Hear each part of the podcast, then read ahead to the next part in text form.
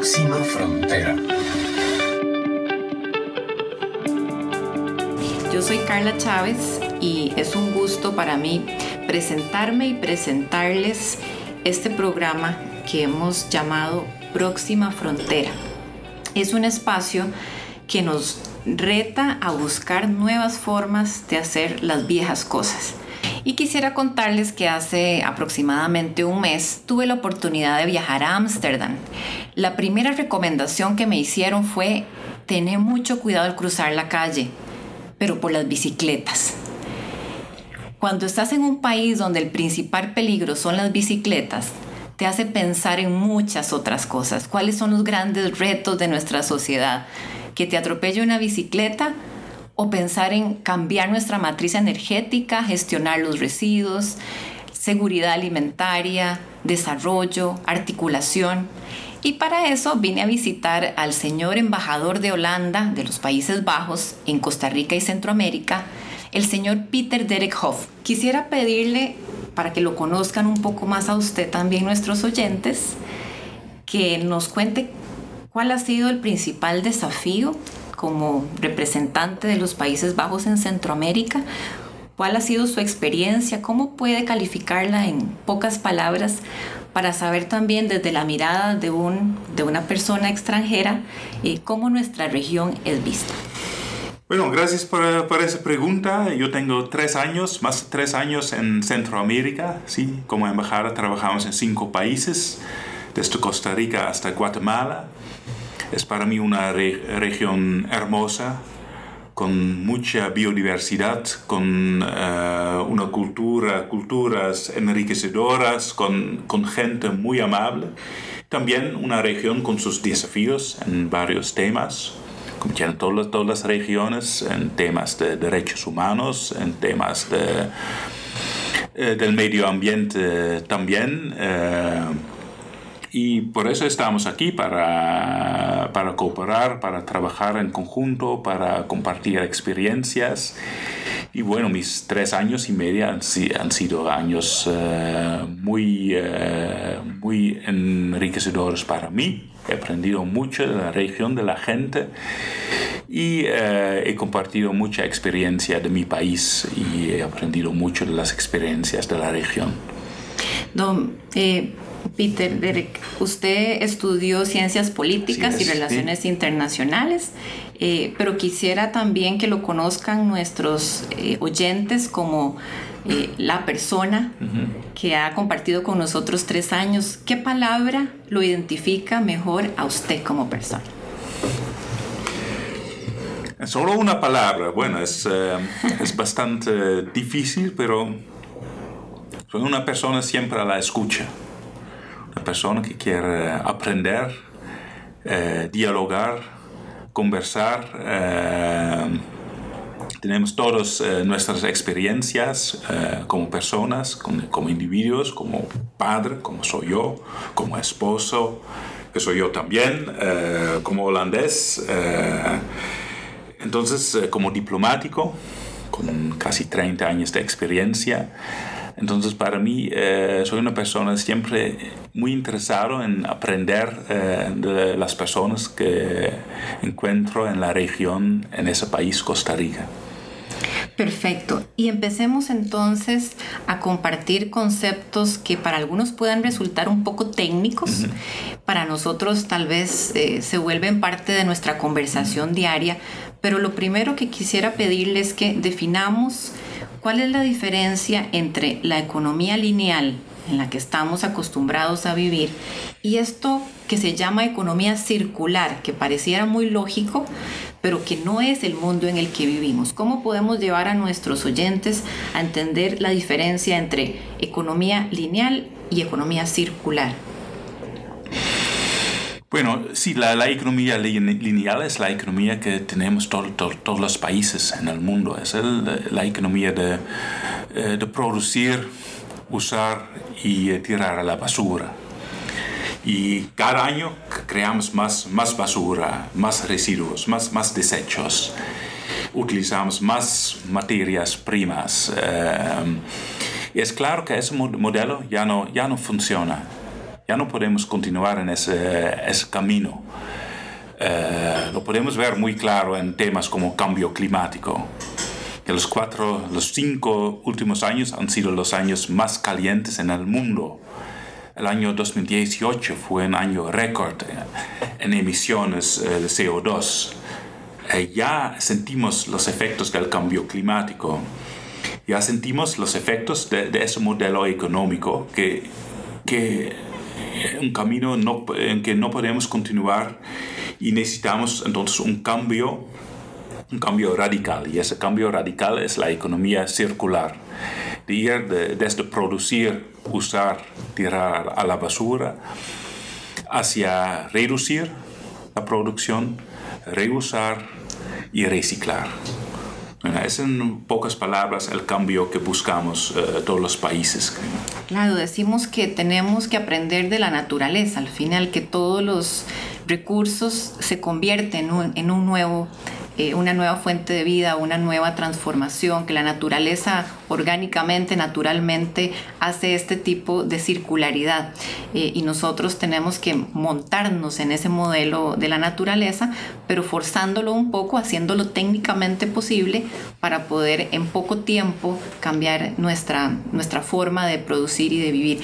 Hablamos mucho de que estamos en la cuarta revolución, ¿sí? Que ahora el conocimiento, la robótica, la inteligencia artificial, eh, tal vez deberíamos hablar menos de cuarta revolución y hablar de la revolución, eh, de la nueva forma de producir, consumir y convivir.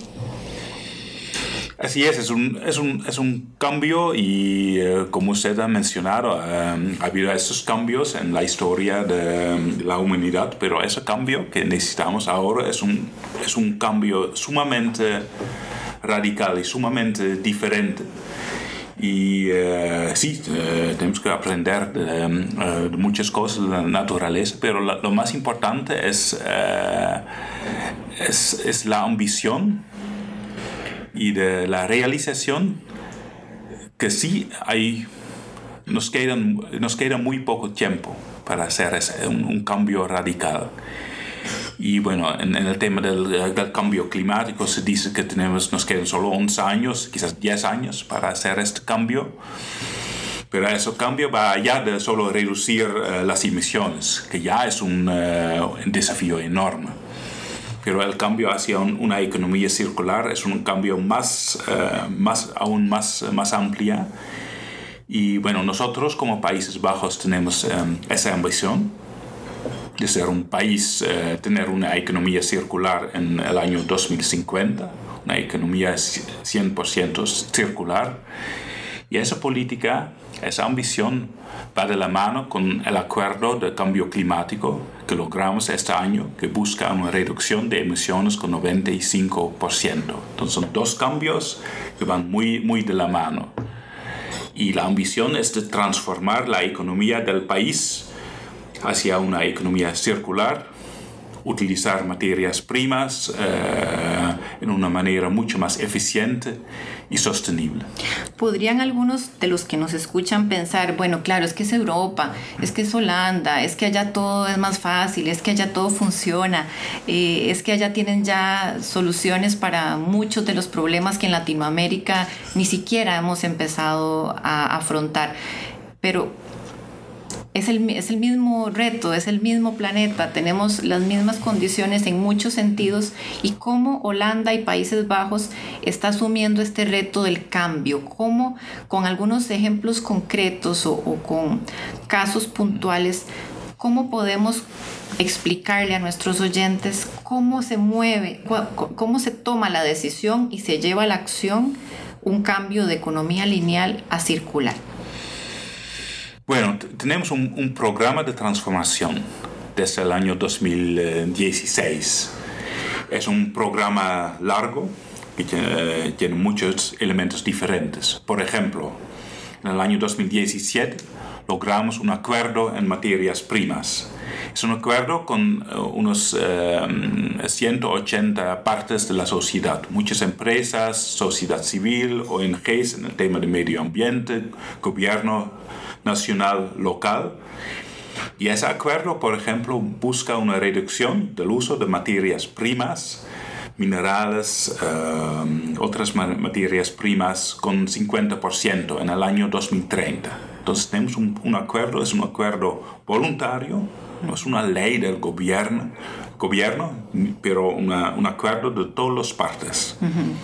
Otro ejemplo, logramos este año un acuerdo de plástico con eh, también un acuerdo voluntario entre gobierno y empresas para reducir eh, el uso de plástico y para que en el año 2025 tener solo plástico que, es, eh, que se puede reusar o reciclar, un 100%.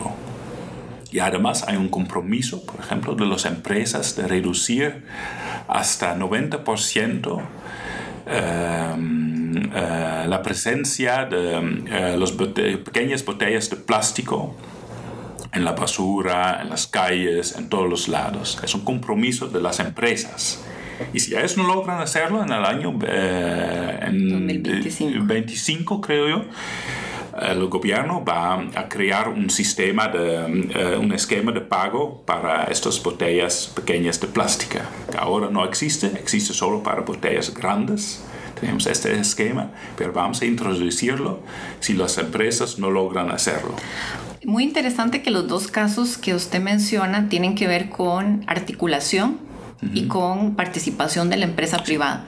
Quiere decir que las leyes no son indispensables y necesarias para hacer un cambio. Tenemos otros recursos y, las urgencias implican que el sector privado debería tomar acción más, eh, de forma más decidida. Bueno, es parte de la cultura holandesa. Somos un país eh, que tiene esta cultura ya 300, 400 años. Eh, bueno, el mito del país es un poco que es una cultura que viene de la lucha contra, contra el agua eh, del pasado, porque un tercio del país está bajo del nivel eh, de la mar. Entonces siempre hemos luchado, eh, luchado contra, contra la mar. Pero tenemos esta cultura de cooperar en conjunto, de diálogo social, de diálogo entre todas las partes de la sociedad.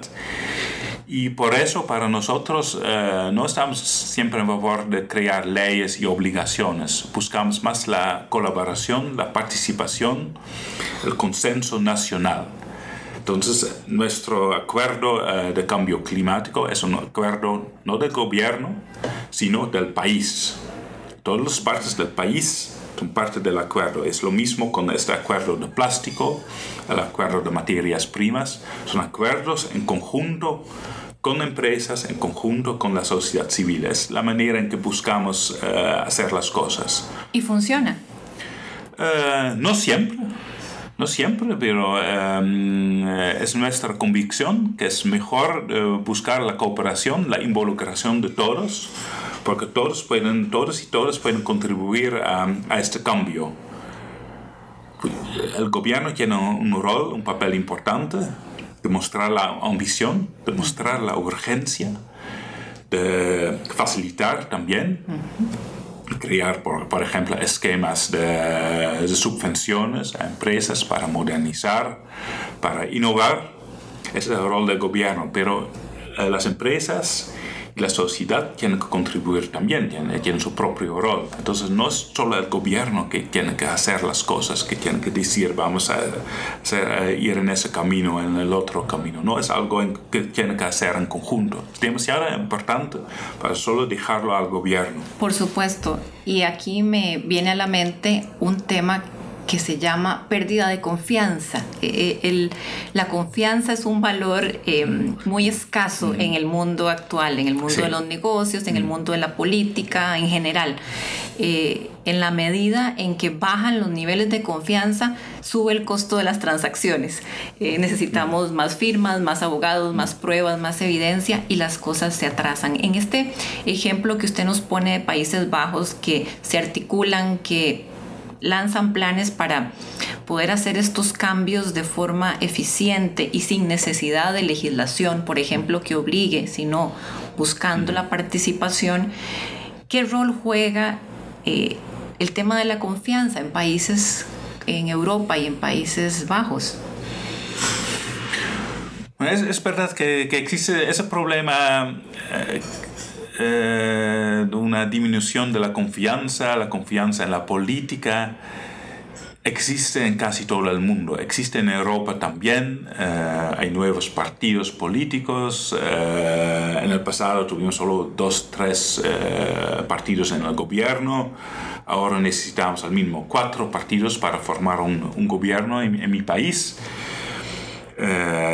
sí, entonces existe este problema de una falta de confianza y, por eso creo es, es aún más importante de, crear estos acuerdos en que hay eh, no solo participación del gobierno, sino también de la sociedad, que organizaciones de la sociedad civil se involucran que empresas eh, se involucran, que los startups, tenemos muchos startups en, en, el país, somos un país innovador, somos el segundo país innovador del mundo, entonces tenemos muchos startups, muchas ideas, eh, nuevas ideas, que todos se involucran, que no es solo un, un plan del, del Estado, del, del, gobierno, porque sí, también por, por esa crisis que hay, esa falta de confianza que a veces hay, hacia el gobierno, pero que toda la sociedad se involucra en ese cambio hacia una economía circular.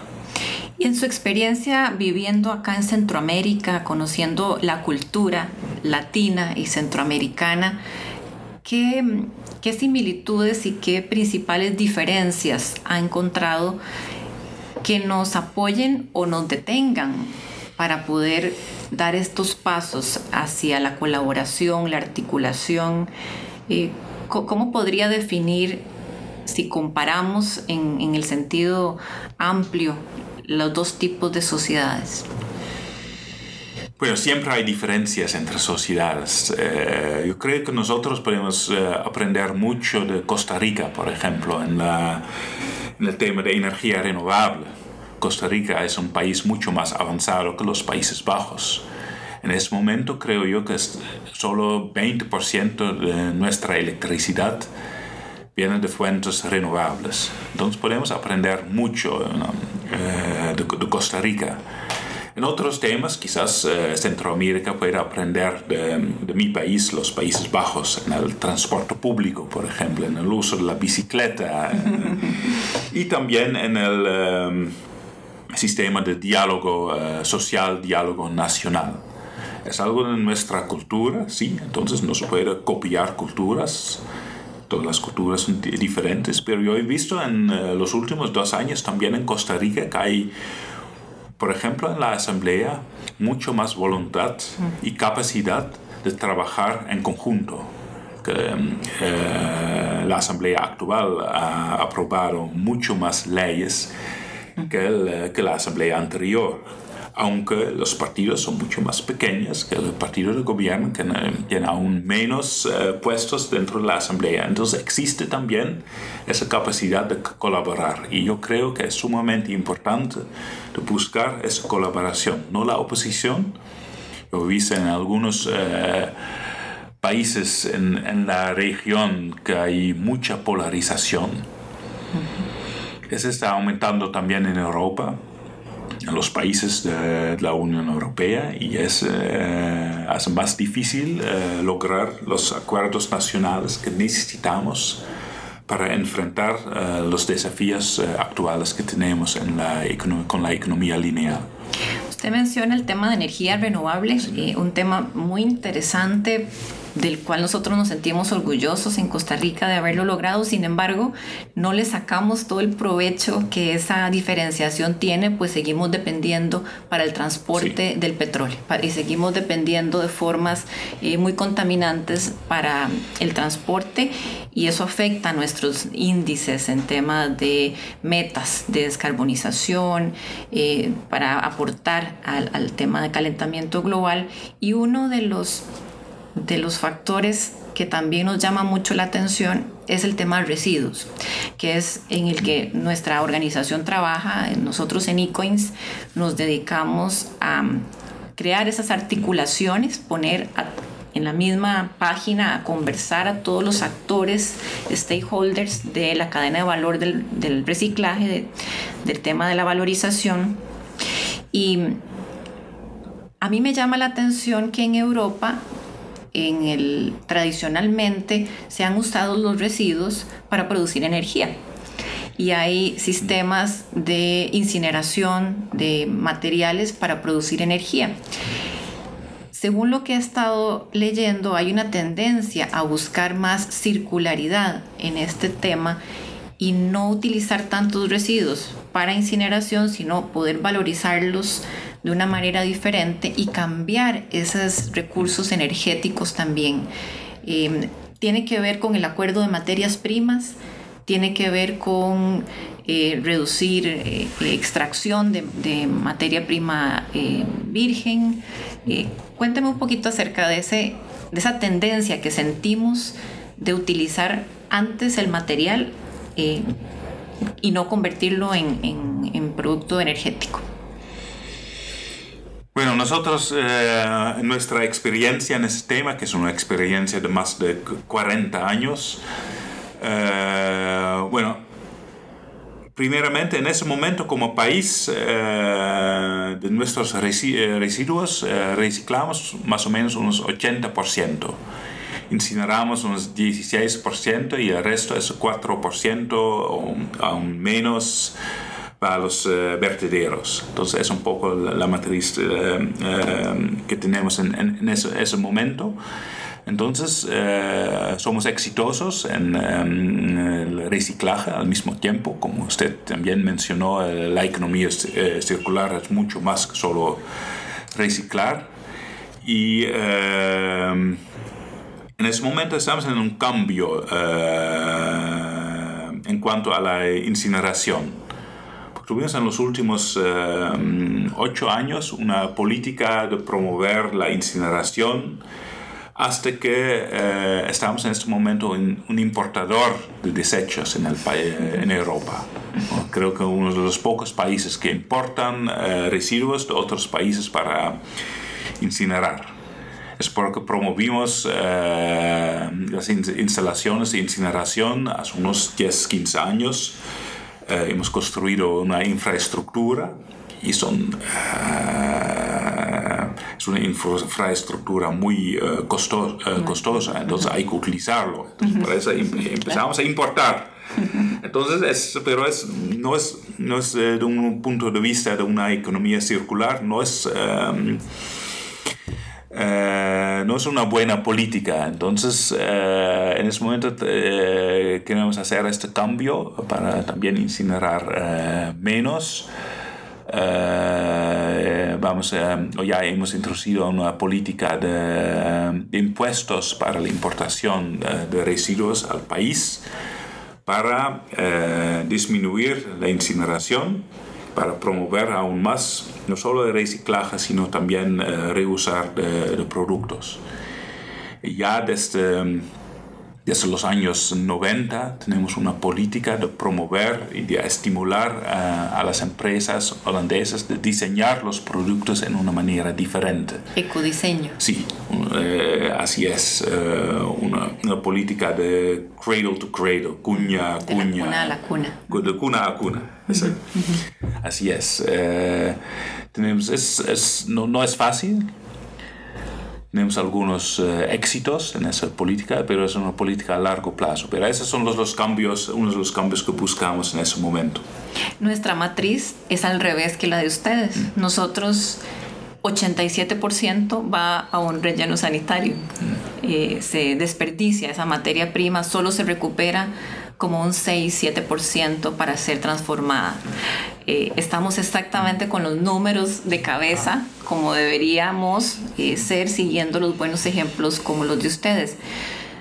Para, para ir cerrando, Peter, ¿qué consejos, qué, qué cosas prácticas, qué cosas en nuestro mundo real latinoamericano que usted ya conoce muy bien en Centroamérica, en Costa Rica, ¿Qué podemos hacer además de ponernos de acuerdo, articular, em, dialogar, escucharnos?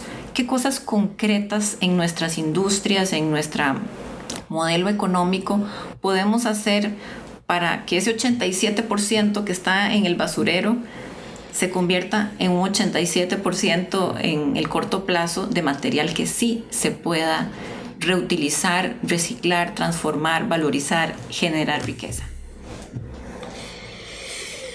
Bueno, es una pregunta bastante difícil porque cada país es, diferente, no se puede eh, duplicar, eh, replicar las experiencias de otros países. Pero por ejemplo, nosotros ya creo que más de 50 años tenemos un esquema de pago para envases retornables. Y eh, es, ha sido sumamente importante para concientizar a la gente sobre la importancia de, de entregar um, ahora las, um, las botellas uh, de plástica. Toda la gente uh, entrega esas botellas a los supermercados, uh, no son parte de, de, la, de, la, basura. Porque Entonces, recibe hay, algo sí, a cambio. Sí, uh -huh. recibe dinero. Uh -huh. Entonces es, es, es, un incentivo muy, muy importante. Entonces concientizar es, es importante creo yo, el, uh, un compromiso absoluto del gobierno, sumamente importante. Uh, también la capacidad de empresas de innovar, uh, realizarse, y es también en mi país es algo, ha sido algo muy importante, que la economía circular también es una oportunidad, no solo un desafío. Podemos, hay cálculos que podemos ganar um, 7 mil millones de euros entonces aún más en dólares cada año desde la economía circular, que se puede crear 50 mil empleos por la economía circular. Entonces las empresas que empiezan tienen bueno, una, una buena, buena posición de, de también ganar plata, eh, plata. Entonces no es solo un desafío, es una oportunidad. Ese, por eso tenemos muchas, muchas empresas en mi país que ya están en ese, startups, empresas modernas, pero también empresas que tienen, tienen muchos años, como Philips Healthcare, una de las empresas más grandes del país, que está en ese momento recolectando uh, instrumentos médicos de, hospitales para, para reusar o para reciclar. Tenemos, tenemos esquemas de bueno, una nueva em, empresa que se llama Mud Jeans, que ahora están uh, no vender jeans, sino alquilar a la gente y reusar uh, los jeans que, que, regresan. Entonces hay, hay, muchos buenos ejemplos. Las empresas ya están en eso, hay que aprovechar de esas experiencias. Hay un cambio de la posesión a el acceso. Así Yo es. no necesito poseer sí. los bienes, tengo que tener acceso a ellos y eso cambia. Toda... Hay que ir desde productos a servicios. Exactamente. ¿Cuál es la próxima frontera para Costa Rica? Si, si fuera nuestra pregunta de cierre, ¿cuál es, eh, no, digamos el desafío, veámoslo como oportunidad? Nos encanta incluso en Ecoins hablar de que el reciclaje y la contaminación y los residuos no son un problema ambiental, son una oportunidad económica, solo que no la hemos visto adecuadamente y que creando incentivos para consumidores, para empresas, eh, para los municipios, podemos cambiar nuestra percepción de valor uh -huh. y eh, agregar entonces en, en la circularidad. Don Peter Derek, ¿cuál es la próxima frontera para Costa Rica? Bueno, durante el PRECOP, la conferencia hace unos meses acá en Costa Rica, hicimos una actividad muy interesante con uh, la Fundación Madre Tierra Verde de Costa Rica, utilizando la tecnología de Precious Plastics, que es una tecnología holandesa, pero es accesible para todos en, línea para eh, utilizar eh, o reciclar eh, desechos de, plástico y crear nuevos productos. Es un, una tecnología muy accesible que se puede utilizar en, en las comunidades para trabajar en re, reutilizar y reciclar plásticos, desechos de plásticos. No sé si es una frontera, pero es, es una muestra que todos nosotros podemos contribuir, que no es solo algo del Estado, solo de las empresas grandes, pero todas las, dentro de las comunidades, todos pueden trabajar en ese tema. Esa, esa muestra, esa actividad, de esa fundación eh, Madre Tierra ha sido muy exitosa durante el PRECOP. Ya hay en este momento mucho interés en el país y en la región, o mucho interés desde Guatemala, de trabajar con ellos en ese proceso de reciclar eh, los eh, residuos de, plástico. Pues no sé si es una frontera, pero la involucración de todas las comunidades, de toda la gente, para mí es, es un paso sumamente importante para, para avanzar en ese tema. Me, me, encanta el ejemplo con el que cerramos el programa porque cuando la gente escucha plástico precioso, le resulta como una disonancia. Cuando el plástico ahora es un problema y ustedes vienen a decir, el plástico es precioso, es valioso, se puede transformar, eh, es exactamente lo que estamos buscando, Peter, es ver con ojos nuevos los viejos problemas y entonces encontraremos soluciones. Muchas gracias por acompañarnos en este primer programa de Próxima Frontera. Eh, ha sido muy agradable conversar con usted y conocer la perspectiva de personas como nosotros en países distintos con los mismos retos, pero con la mentalidad disruptiva de que sí se pueden hacer grandes cambios. Y a todos ustedes muchas gracias por acompañarnos. Esperamos que nos sigan en las redes sociales. Pondremos más información acerca de estos proyectos que nos ha comentado eh, el señor embajador para que puedan seguirlo y hacerlo parte de su rutina. Si todos somos parte del problema, tenemos que ser parte de la solución.